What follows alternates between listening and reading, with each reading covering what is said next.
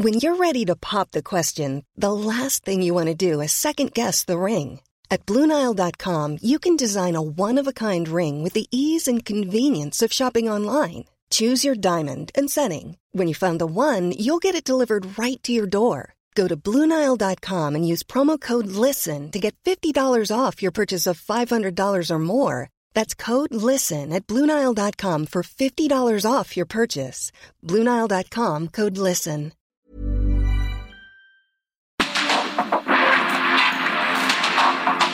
Porque el mundo actual no se entendería sin la economía, las finanzas y los negocios.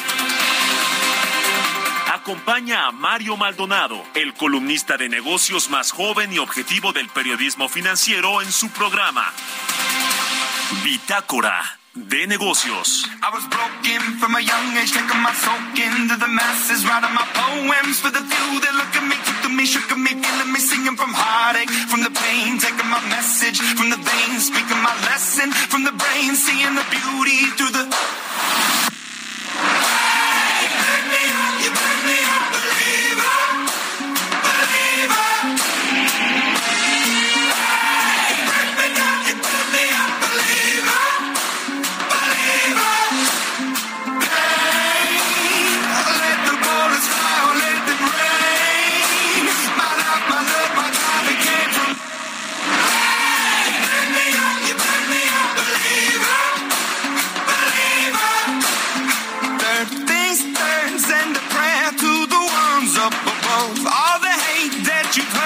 turn your spirit to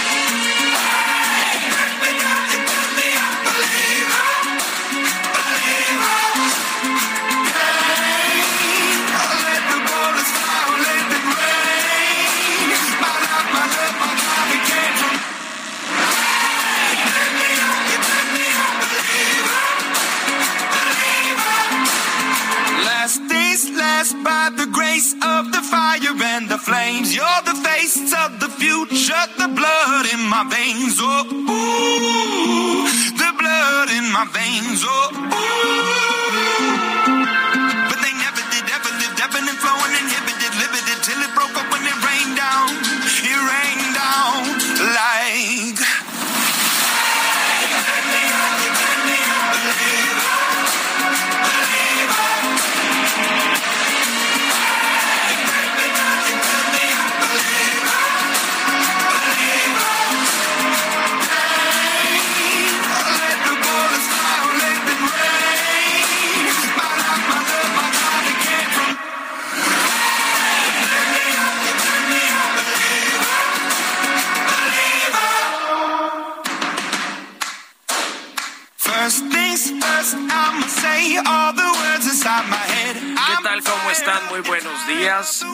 Bienvenidos a Bitácora de Negocios. Yo soy Mario Maldonado. Me da mucho gusto saludarlos en este viernes, por fin viernes. Es viernes 26 de agosto del 2022 y estamos transmitiendo en vivo, como todos los días, tempranito aquí en la cabina de El Heraldo Radio. Muchas gracias por acompañarnos, por madrugar con nosotros, por despertar pues temprano, pero la verdad es que yo platico con mucha gente y todos eh, y muchos me dicen que sí despiertan temprano, que sí escuchan el programa y que ya se les ha hecho una costumbre. Así que para nosotros también en más de tres años que llevamos aquí con ustedes todas las mañanas. Así que gracias, gracias a todos los que nos escuchan en la República Mexicana, aquí en la Ciudad de México y el Valle de México, en Guadalajara, en Monterrey, a quienes nos ven en la página heraldodemexico.com.mx. Ahí está el streaming de la cabina de Heraldo Radio y también a quienes escuchan el podcast a cualquier hora del día. Muchísimas gracias. Comenzamos este viernes con un poquito de música, como todos los días, antes de entrarle a la información para alegrarnos las mañanas. Estamos escuchando, o estuvimos escuchando esta semana canciones de la banda estadounidense de pop rock Imagine Dragons.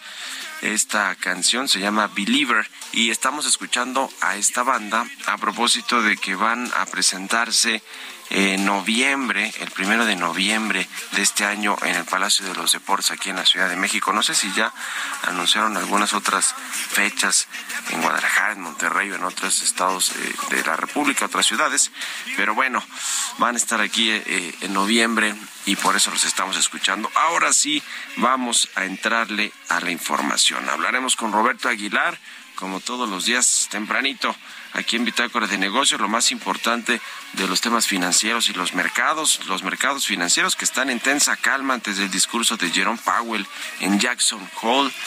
La revisión del PIB de Estados Unidos del segundo trimestre reta a la recesión económica y Unifin se blinda contra acciones legales de acreedores este tema de las reestructuras de SOFOMES o de, de instituciones que no, no bancarias como Unifin, como el caso de Crédito Real, de Alfa Credit, y podrían venir otras. Eh, vamos a hablar de esto con Roberto Aguilar y no necesariamente porque estén conectadas entre sí, porque tengan los mismos clientes o acreedores relacionados, sino por la confianza que tienen los inversionistas, los ahorradores eh, y las empresas que también se financian con estas compañías, pues de, de seguir invirtiendo, ¿no? Porque imagínense, vienen las reestructuras y las reestructuras son dolorosas para todos, eh, incluidos obviamente los acreedores. Así que vamos a hablar de eso con Roberto Aguilar. Vamos a platicar también con Mauricio Naranjo González, director general de Monex, que es otra de las empresas o de los grupos financieros que van a deslistarse de la Bolsa Mexicana de Valores. Va a solicitar a la Comisión Bancaria pues salirse de la bolsa que de por sí nunca ha sido un mercado muy muy profundo o donde haya muchas empresas en nuestro mercado bursátil mexicano, además de que hay dos bolsas ya, la Bolsa Institucional de Valores y la Bolsa Mexicana de Valores. Y bueno, pues eh, ahora muchas empresas eh, han deslistado y además pues no, no son muy bursátiles algunas de las que están ahí, salvo las que están en el índice de precios y cotizaciones, que son las grandototas, que por cierto ahí en el SEO.com, el medio, el medio que dirijo, publicamos recientemente una eh, nota interesante de el peso que tienen las principales familias de multimillonarios de México en la Bolsa Mexicana de Valores con sus empresas. En fin, le vamos a entrar a este tema con Carlos y, otros asuntos. Vamos a platicar con Mauricio Naranjo, director general de Monex. Viene, como todos los viernes, aquí a la cabina Emilio Saldaña, el piso, para hablarnos de tecnología y de este acuerdo que hizo Meta de pagar 37 millones de dólares en una demanda por un seguimiento, por el seguimiento de la ubicación de Facebook. Vamos a platicar un poco de franquicias también, como todos los viernes. Eh, va a hablar con nosotros Ignacio García de la Parra, presidente de la empresa Todo para sus pies, de, cara también a este tema de la Expo Guadalajara. Y bueno, vamos a hablar también con Jesús Espinosa, el eh, número, los números y el deporte. Adiós al FIFA la Liga MX se despide de este juego y se muda a eFootball. Vamos a entrarle a estos temas hoy aquí en Bitácora de Negocios, así que quédense con nosotros en este viernes 26 de agosto. Vámonos al resumen de las noticias más importantes para comenzar este día con Jesús Espinosa.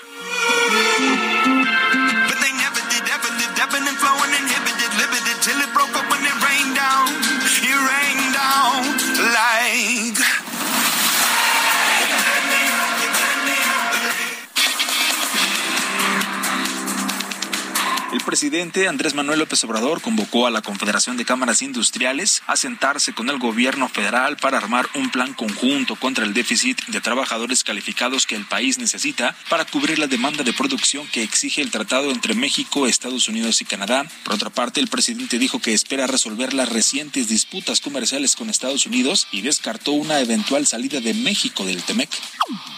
No, no, no, no existe ninguna posibilidad, porque hay una relación buena de respeto. Siempre que hablo con el presidente Biden, me repite y me repite, y yo no digo mentiras, de que quieren una relación con nosotros en pie de igualdad.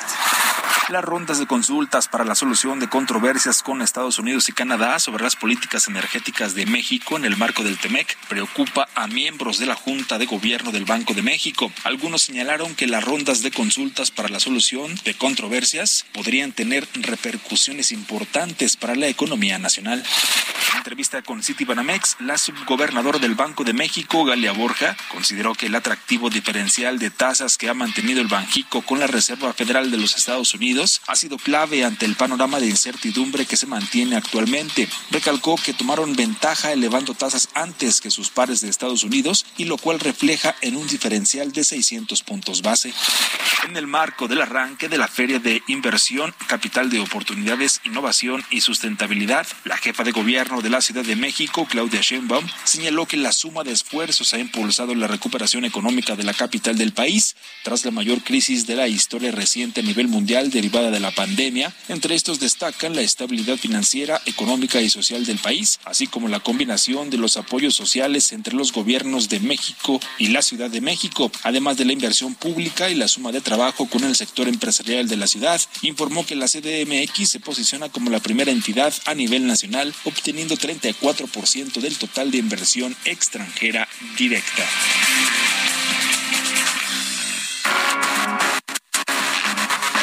Editorial. Pues la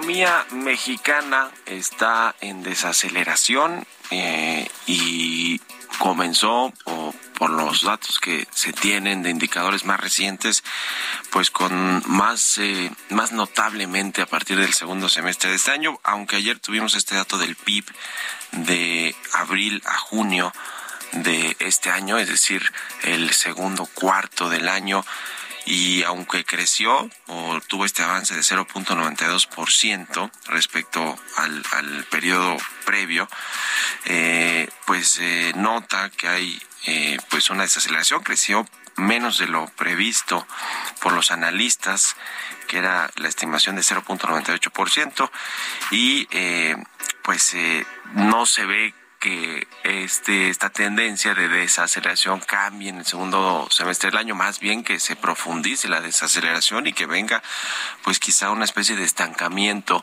por lo menos para los primeros meses de la segunda mitad del 2022 y qué es lo que está afectando a todas las actividades, al sector agropecuario, a los servicios, a la industria, pues entre otras cosas la inflación, por supuesto, que eh, ha provocado este aumento de tasas de interés que restringe el dinero en la economía y que, y que además envía muchos mensajes eh, de expectativas para los inversionistas. Eh, y esto, bueno, pues ha, ha complicado el entorno de económico de las familias, de los trabajadores, los salarios eh, y, y, lo, y lo que ven los inversionistas, la confianza de los inversionistas que de pronto se mezcla con el asunto este del TEMEC, de las consultas, de los cambios en el sector energético, de los dichos del presidente López Obrador con respecto a los temas económicos, de la violencia y la inseguridad, lo que hemos visto en los últimos días que sucede en varias entidades del país. Todo esto se va conjugando, va eh, siendo parte de un, de un todo y por supuesto también la desaceleración de nuestro vecino del norte de Estados Unidos que ha sido eh, eh, también pues parte importante de todo este asunto de las exportaciones aunque se mantiene vaya en crecimiento siguen habiendo estos estos fantasmas de la recesión de Estados Unidos que le pueden pegar a México. Veremos cómo vienen los datos del segundo trimestre sobre todo ya los datos puntuales de del IGAE y demás, que son pues los que miden la actividad económica, pero también pues los datos que nos entregan todos los meses las industrias, eh, el comercio, los servicios, eh, etcétera, donde se puede notar pues cómo estamos realmente y cómo viene el presupuesto, que eso se va a poner muy interesante. Ayer que nos decía el presidente Canacintra que esta política industrial pues tendrá que pasar por por el presupuesto del próximo año y así muchos proyectos y programas del presidente Obrador. ¿Ustedes qué opinan? Escríbanme en Twitter, arroba Mario Mal y en la cuenta arroba Heraldo de México. Sé parte de la fiesta del mueble y la decoración en Expo Mueble Internacional, la feria líder en América Latina. Recorre sus 60.000 metros cuadrados y encuentra la más alta calidad, variedad, diseño inmobiliario para hogar, jardín, hotel, restaurantes, para todos. La cita es del 17 al 20 de agosto en Expo Guadalajara. Regístrate sin costo en www.expomuebleinternacional.com.mx. Guadalajara, moda en mueble. Economía y mercados. Roberto Aguilar ya está con nosotros. Mi querido Robert, buen día. ¿Cómo estás, Mario? Muy buenos días. Me da mucho gusto saludarte a ti y a todos nuestros amigos. Fíjate que las bolsas en Asia subían con cautela, mientras que el dólar se fortalecía ligeramente con los mercados a la espera del discurso del presidente de la Reserva Federal, Jerome Powell los inversionistas han recortado sus expectativas de que la Fed podría decidir por un ritmo más lento de los incrementos de su tasa de referencia, ya que la inflación pues eh, se mantiene en un nivel de 8.5% anual, también la más alta en 40 años y justamente muy por encima del objetivo del 2% de la Fed pero el discurso de Powell, que será hoy a las 9 de la mañana, hora de México, será analizado en busca de cualquier señal que una desaceleración económica pueda alterar la estrategia del Banco Central. Fíjate que los futuros de las tasas de la Fed reflejan ahora una probabilidad del 60% de que se dé un alza de 75 puntos base en septiembre. Las bolsas europeas avanzan y los futuros de Estados Unidos ya en rojo. Y también rápidamente en este sentido te comento que el presidente de la Reserva Federal de San Luis eh, dijo que espera que la alta inflación sea más persistente de lo que muchos esperan y que las tasas de interés aún no son lo suficientemente altas como para comenzar a reducir las presiones sobre los precios. Ya lo comentábamos ayer, Mario, pareciera que los mercados ya están asimilando que sí habrá este incremento fuerte nuevamente de tres cuartos de punto. Y hablando acerca del tema del desempeño económico que comentabas, Mario, es que la economía de Estados Unidos se contrajo a un ritmo más moderado de lo que se pensaba inicialmente en el segundo trimestre, ya que el gasto de los consumidores mitigó parte del lastre de una fase más lenta de acumulación de reservas, disipando temores de que el país se podría encontrar en recesión. El PIB se contrajo una tasa anualizada de 0.6% el trimestre pasado, esto lo informó el Departamento de Comercio, que es su segunda estimación del PIB. Hacen diferentes revisiones, esta es la segunda, y esa fue una revisión al alza del ritmo del declive estimado previamente de 0.9%. Al final, pues pareciera que hoy lo que se está comentando, Mario, es que justamente la actividad económica en Estados Unidos sugiere un ritmo más lento de expansión pero no una recesión. Pero bueno, pues tampoco se ha librado al final del día, es solamente un indicador. Y también a medida de que la ola del calor sin precedentes en China empieza a remitir, los agricultores evalúan los daños causados por la larga sequía y el gobierno pues los está invitando a replantar o cambiar justamente los cultivos en caso de que esto, eh, de que sea posible. Y bueno, aquí el tema más eh, sensible, Mario, es el arroz, también un grano de alto consumo en este país asiático. Así es que China padeciendo también los efectos del cambio climático. También te comento que rápidamente que Elon Musk puede obtener acceso a los datos de Twitter, usados en una auditoría del año 2021 de los usuarios activos, pero otra información que el multimillonario busca en un intento de poner fin a un su acuerdo para comprar esta compañía en 44 mil millones de dólares, pues fue rechazada justamente al calificarse como absurdamente amplia. Sigue la telenovela en esta situación de Twitter y Elon Musk. También te comento que Unifin está en proceso de celebrar acuerdos de moratoria con sus acreedores, esto para intentar o más bien en un intento por evitar acciones legales contra la compañía. Como tú sabes, la este, eh, Unifin pues anunció unilateralmente que dejaría de realizar pagos a capital e intereses de su eh, amplia deuda y bueno, pues esta es una de las fases adicionales en este proceso o intento de proceso de reestructura. El tipo de cambio, Mario, pues también eh, pues acercándose de nuevo a los 20 pesos, está en 19.94, una ganancia mensual de 1.9% y anual de 2.6%. La frase del día de hoy, un pronóstico te puede ser muy, te puede decir mucho sobre el pronosticador pero no te dice nada sobre el futuro. Esto lo dijo en su momento Warren Buffett. Gracias, mi querido Robert. Nos vemos a ratito en la televisión. Gracias, Mario. Muy buenos días. Roberto Aguilar, síganlo en Twitter, Roberto AH6 con 21. Vamos a otra cosa. Mario Maldonado en Bitácora de Negocios. Ya le decía, todos los viernes hablamos un poquito del sector de las franquicias en México y ahora que va a presentarse esta Expo Franquicias Guadalajara el 2 y 3 de septiembre, vamos a platicar con uno de los fundadores de una franquicia que estará presente eh, allá en la feria, se llama Ignacio García, el doctor Ignacio García de la Parra y la franquicia Todo para sus pies. ¿Cómo está, doctor? Buenos días. Muy buenos días, gracias por atenderme. Es un placer estar en tu programa. Cuéntenos el modelo de, negocio de su franquicia, cómo opera, cuántas hay. Va a estar en la Expo Guadalajara. Platíquenos, por favor, doctor. Bueno, mira, la franquicia existe desde hace 25 años. Tenemos una expertise de 88 años en el mercado atendiendo los pies de la familia completa, desde el niño hasta el adulto mayor, incluyendo los diabéticos, con un servicio profesional diferente a lo que encuentran en la podología común. Damos atención podológica preventiva, pero además les atendemos como si estuviesen en un salón de belleza, porque les damos eh, la pintura de las uñas, les damos un masaje reflexológico y es un concepto único en el mundo que ha sido muy exitoso basado en generar confianza a través de la honestidad en lo que nosotros proponemos a nuestros clientes. ¿Cuánto cuesta una franquicia? ¿Cuánto tiempo tarda eh, en recuperarse la inversión? Eh, ¿Qué nos dice sobre esto, doctor? Mira, una franquicia este, llave en mano, que podremos atenderlo también, cuesta alrededor de un millón cuatrocientos mil pesos. Sin embargo, puede disminuir si el local está preparado previamente para esto. Esta inversión se recupera en aproximadamente un año y medio y tiene un punto de equilibrio a los dos meses en donde ya el socio empieza a recibir pues ya utilidades. Se debe de contar con un cierto capital de trabajo que incluye más o menos el costo de la renta, que es alrededor de 20, 25 mil pesos, en un local de 40 a 45 metros.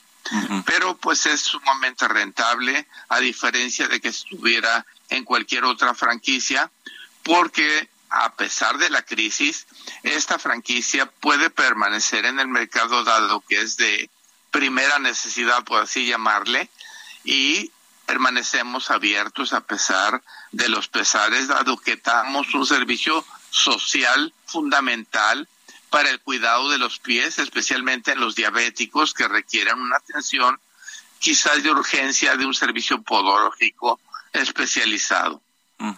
Pues muy interesante, mucha suerte en este evento, la Expo Franquicias Guadalajara, que se realizará el 2 y 3 de septiembre. Estarán ustedes allí presentes y le agradezco estos minutos para el Heraldo Radio, doctor eh, Ignacio García de la Parra. Gracias y buenos días.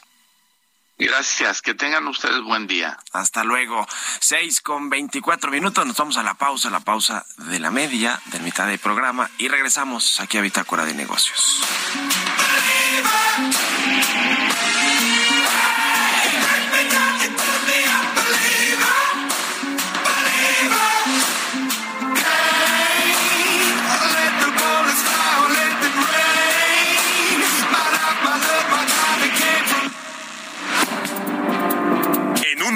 Continuamos con la información más relevante del mundo financiero en Bitácora de Negocios con Mario Maldonado.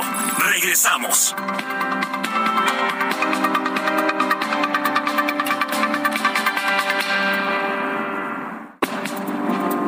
Estamos de vuelta en Bitácora de Negocios con Mario Maldonado.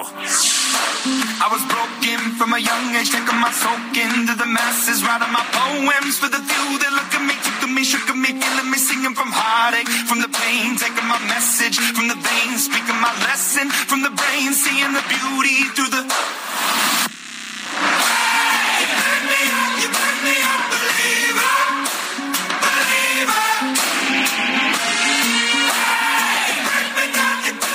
Ya estamos de regreso aquí en Bitácora de Negocios. Son las 6 de la mañana con 30 minutos, tiempo del centro de México. Many of us have those stubborn pounds that seem impossible to lose, no matter how good we eat or how hard we work out. My solution is PlushCare.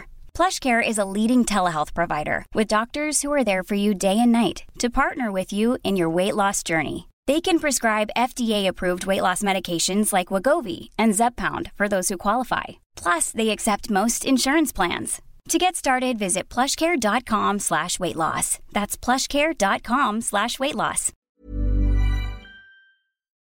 Y regresamos escuchando un poquito de música antes de con la información en esta segunda mitad del programa. Esta semana estuvimos escuchando canciones de Imagine Dragons, una banda de pop rock de Estados Unidos que va presentarse en noviembre de este año, el primero de noviembre, aquí en la capital del país, en el Palacio de los Deportes. Y la canción se llama Believer, es de sus eh, sencillos pues más escuchados de esta banda Imagine Dragons. Vámonos al segundo resumen de noticias con Jesús Espinosa.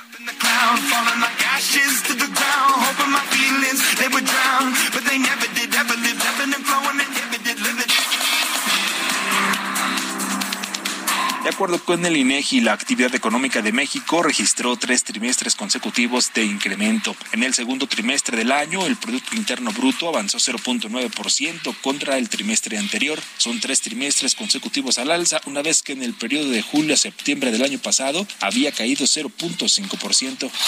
La economía de Estados Unidos se contrajo en el segundo trimestre, pero sin señales de recesión. El PIB se contrajo a una tasa anualizada del 0.6% el trimestre pasado, de acuerdo con el Departamento de Comercio en su segunda estimación del Producto Interno Bruto, que revisó un cálculo previo de una baja del 0.9%. La economía había retrocedido un 1.6% en el primer trimestre. El vicepresidente ejecutivo de Volaris informó que la aerolínea de ultra bajo costo estima que al cierre de este año transportarán 150 mil pasajeros con sus 11 rutas y realizarán 19 operaciones diarias en el Aeropuerto Internacional Felipe Ángeles.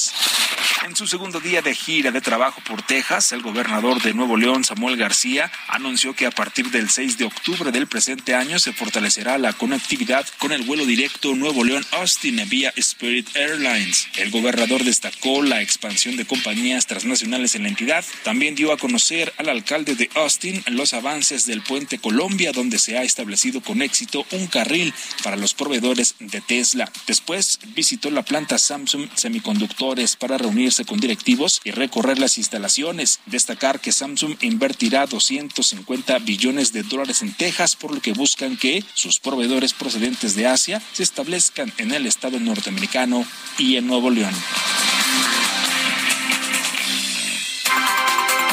Entrevista.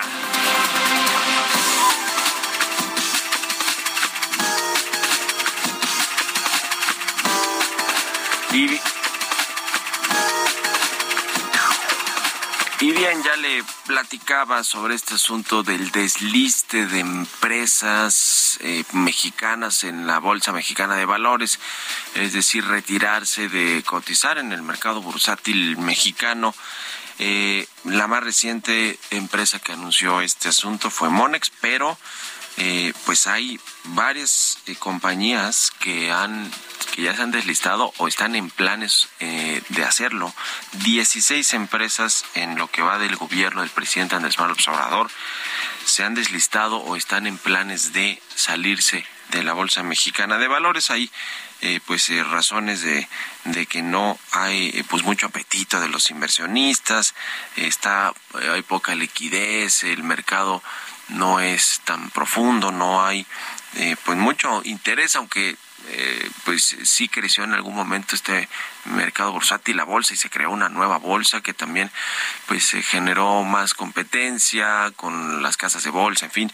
Pero bueno, estamos hablando de 16 empresas en tres años que se han deslistado. Le decía la más reciente es Monex, pero hace unas semanas eh, hizo este anuncio también de desliste el grupo Carso del ingeniero Carlos Slim, también Bachoco, Aeroméxico, que está en su reestructura, y algunas otras. Vamos a platicar con Mauricio Naranjo González, director general de Monex, eh, le decía la empresa que, que anunció recientemente que va a deslistarse. ¿Cómo estás, Mauricio? Buenos días.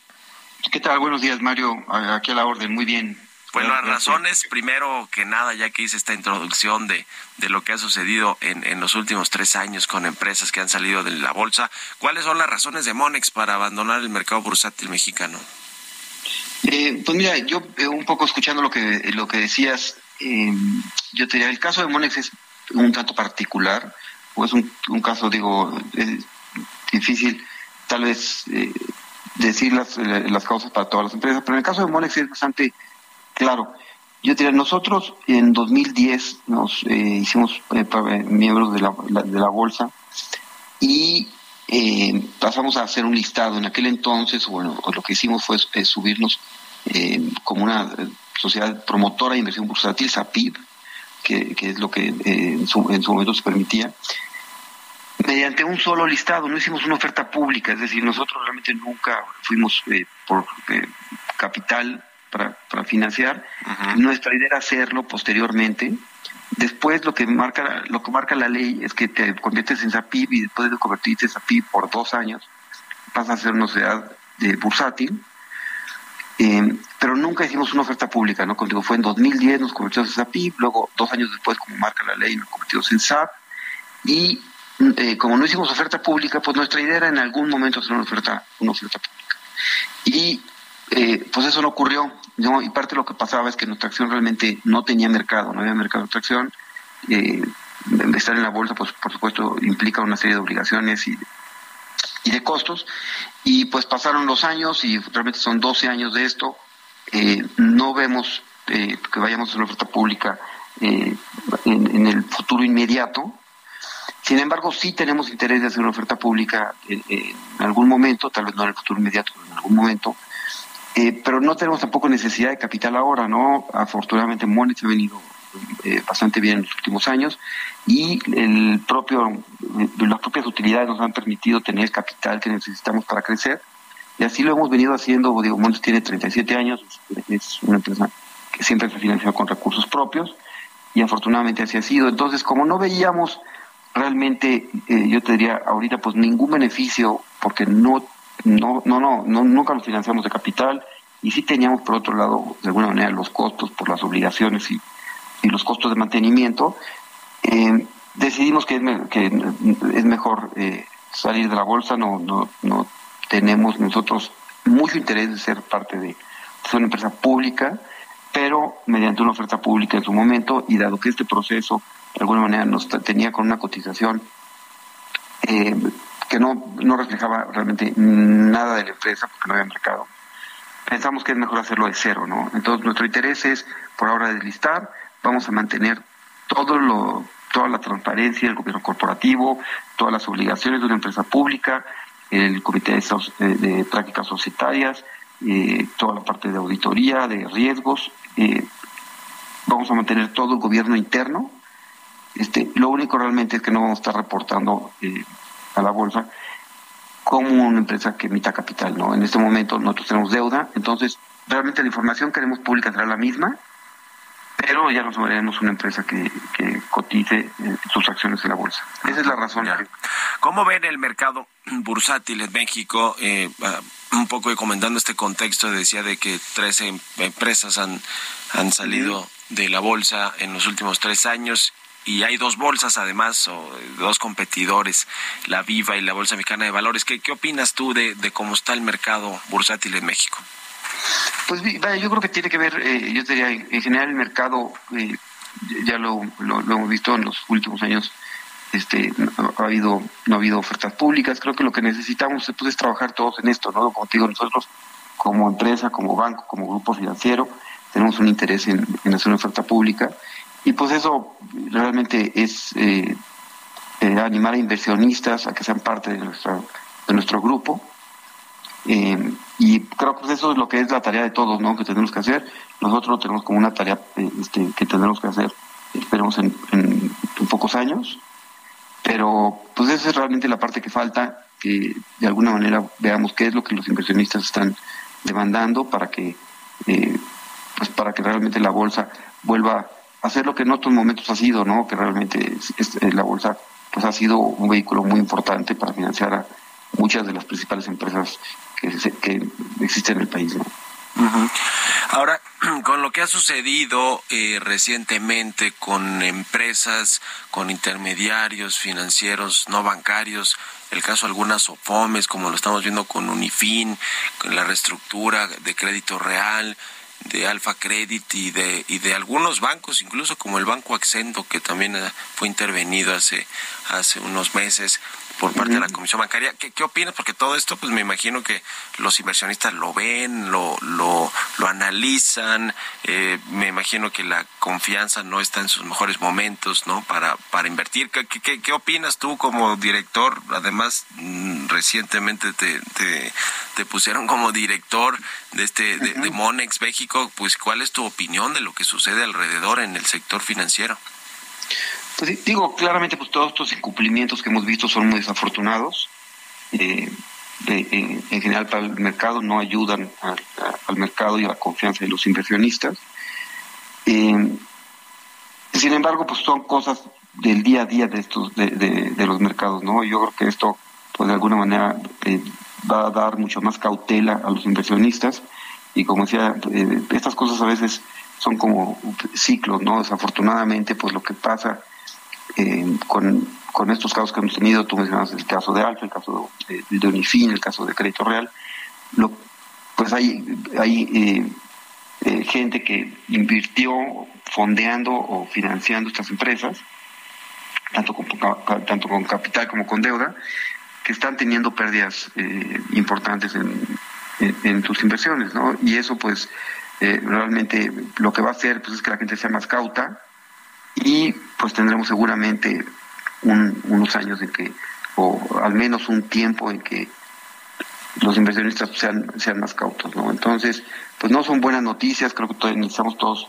trabajar en que el, el, mercado funcione, eh, pues funcione mejor, ¿no? Y de alguna manera estas cosas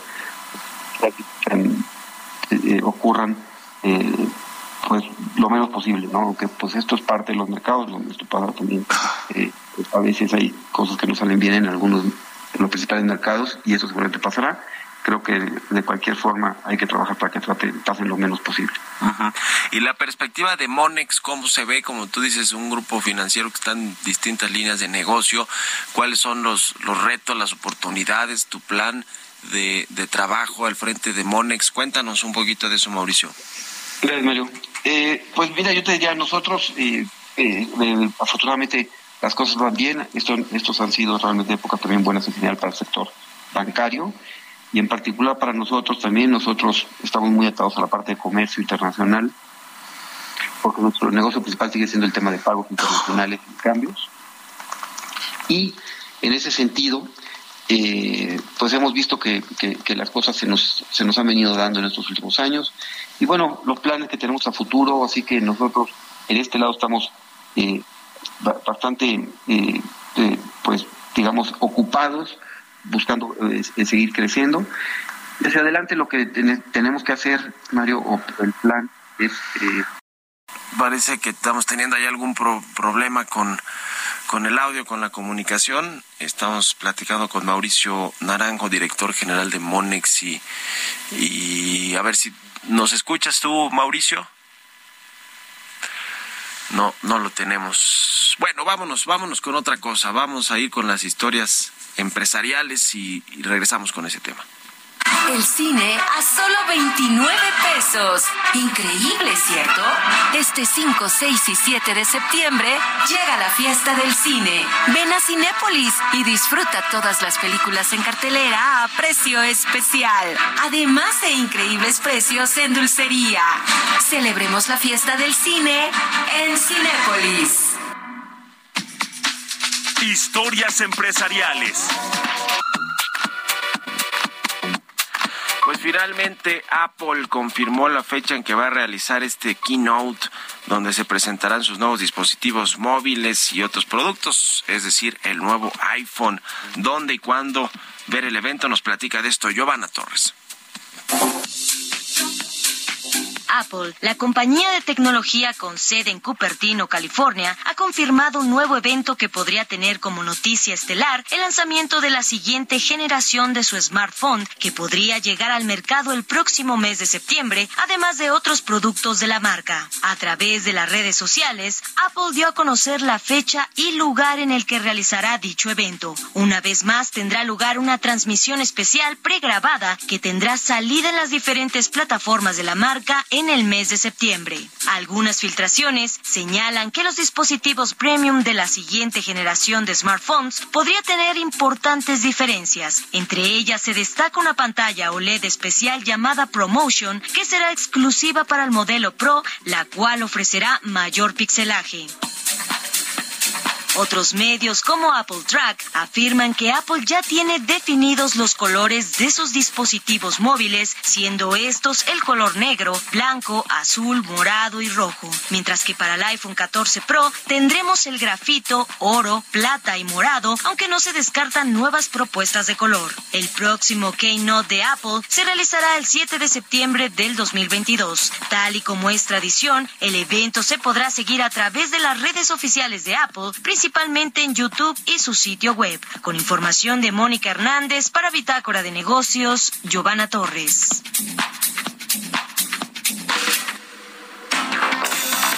Tecnología.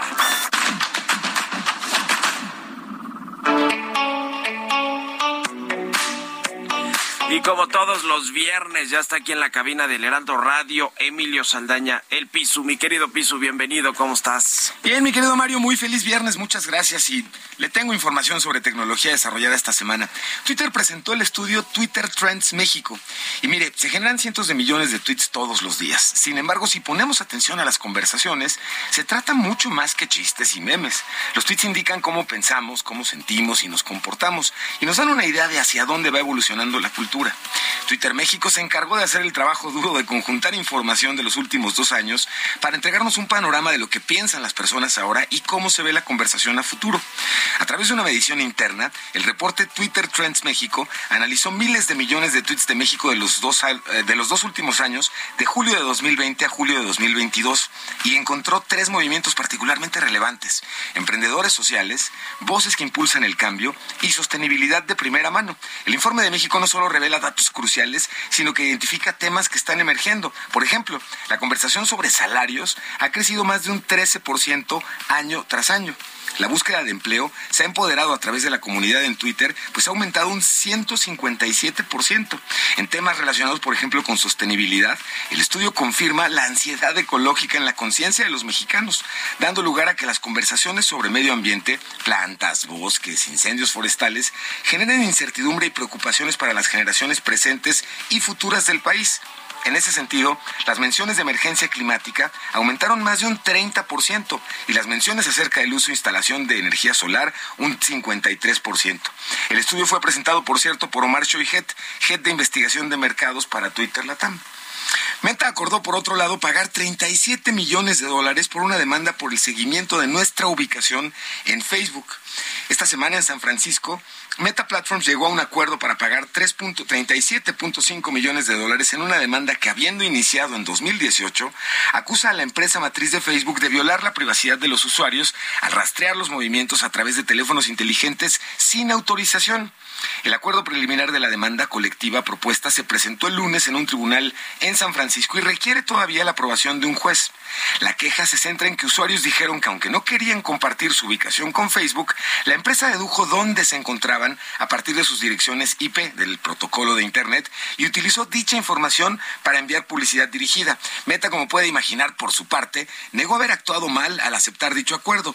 No respondió inmediatamente el martes a solicitudes de comentarios. Sin embargo, sobre este tema el propio Mark Zuckerberg, el CEO de Meta, ha comentado en distintas oportunidades que la intención de la compañía al utilizar estos datos es para ayudar a anunciantes a llegar a las personas en áreas particulares.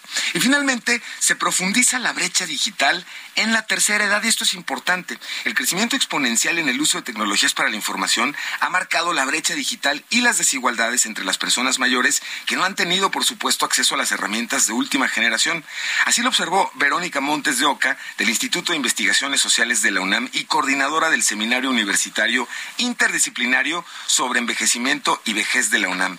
Estiman que en nuestro país hay cerca de 15 millones de personas mayores de 60 años que representan 12% de la población total y son el grupo de edad que menos utiliza Internet, con apenas 10.4% de los usuarios totales de acuerdo a la información de la encuesta nacional sobre disponibilidad y uso de tecnologías de la información, insistiendo, querido Mario, en la importancia de acercar cultura y educación digital a las personas de la tercera edad. Lo habíamos platicado incluso ya aquí en hace un par de semanas. Son hoy un grupo que está siendo particularmente atacado, por ejemplo, en los intentos de fraude a través de plataformas de mensajería y los están engañando a través de solicitudes de servicio o de soporte a, ya sabes, al servicio de cable, al servicio de luz o de gas. Se hacen pasar por este tipo de servicios para extorsionarlos y sacarles dinero, literalmente. Entonces, aprovechando pues la falta de conocimiento que, que genera el entorno digital. Entonces, importante esta observación, señor, sí, El, asunto este, de además de las montadeudas que hablamos aquí, que leía que afectan más a quienes, o, digamos que los targets son, los objetivos son personas que tienen un dispositivo móvil de, de gama baja, pero ¿qué, tiene que ver, qué, qué tendría que ver eso? Fíjate que tiene que ver más bien con que el, el, teléfono como tal no tiene muchas capacidades, pero es más bien el sector poblacional, es la cantidad de personas que, que, las capacidades del teléfono. Es decir, un teléfono de gama baja o un super teléfono no haría mucha diferencia en evitar caer o no en un fraude, pero sí la edad. Lo que vemos es que las personas mayores se angustian mucho cuando le dicen, oiga, trae un problema con la luz y si no hace un pago ahorita, podríamos cortarle la luz y ese podríamos cortarle los angustia mucho y caen en ese tipo de fraude. Ay, pues a tener mucho cuidado. Muchas gracias, querido Piso. Muy feliz viernes, señor. Igualmente, buen viernes, buen fin de semana. Vámonos a otra cosa. Los números y el deporte.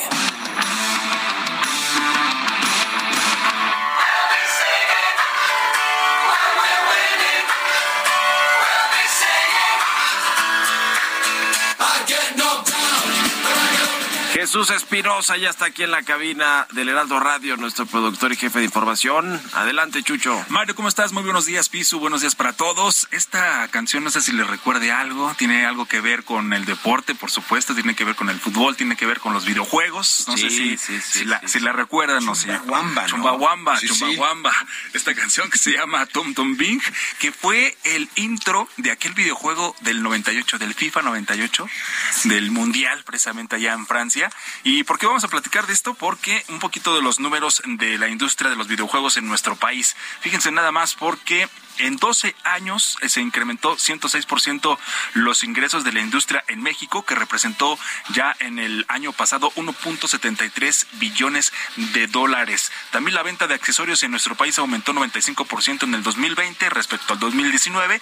Las consolas también se adquirieron más, eh, aumentó un 33.3% y los software 24.1%. De hecho, con la pandemia y con todo esto que se vivió y que se está viviendo todavía en el mundo, también aumentó el el consumo de videojuegos y las consolas un 18%. ¿Y por qué hablamos de las consolas? Bueno, porque ayer se dio a conocer que ya eh, la Liga MX se muda de casa, se muda de casa y deja al FIFA y ahora se va con eFootball, que se va a llamar este, este nuevo juego 2023. A partir de ayer ya es oficial y de hecho ya se puede descargar y ya también se puede adquirir en diferentes consolas, tanto en el Xbox, en, las, en, la, en el, el PlayStation, en la PC, lo puedes descargar para tu celular y lo que resalta aquí, pues, por supuesto, son los equipos más populares de nuestro balompié, que es el América y Chivas, y Memo Ochoa, el arquero de las Águilas de la América, está siendo como la eh, figura de y la y la, la, figura de este de este nuevo juego y fútbol que a partir de ayer ya lo podemos descargar. Qué tiempos aquellos Francia 98. El mejor FIFA, el del Francia 98. Sí, porque jugamos varios, eh, pero el que recordamos es ese. Muchas gracias, Chucho, gracias Piso y gracias a todos ustedes por habernos acompañado este viernes y toda la semana. Se quedan en estas frecuencias con Sergio Lopita. Nos vamos a la tele, al canal 8 y nos escuchamos el próximo lunes en punto de las 6. Muy buenos días.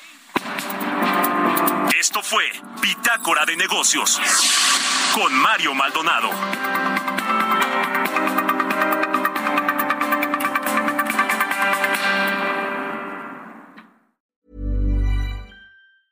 Mom deserves the best, and there's no better place to shop for Mother's Day than Whole Foods Market. They're your destination for unbeatable savings, from premium gifts to show-stopping flowers and irresistible desserts. Start by saving 33% with Prime on all body care and candles. Then get a 15-stem bunch of tulips for just $9.99 each with Prime. Round out Mom's menu with festive rosé, irresistible berry chantilly cake, and more special treats. Come celebrate Mother's Day at Whole Foods Market.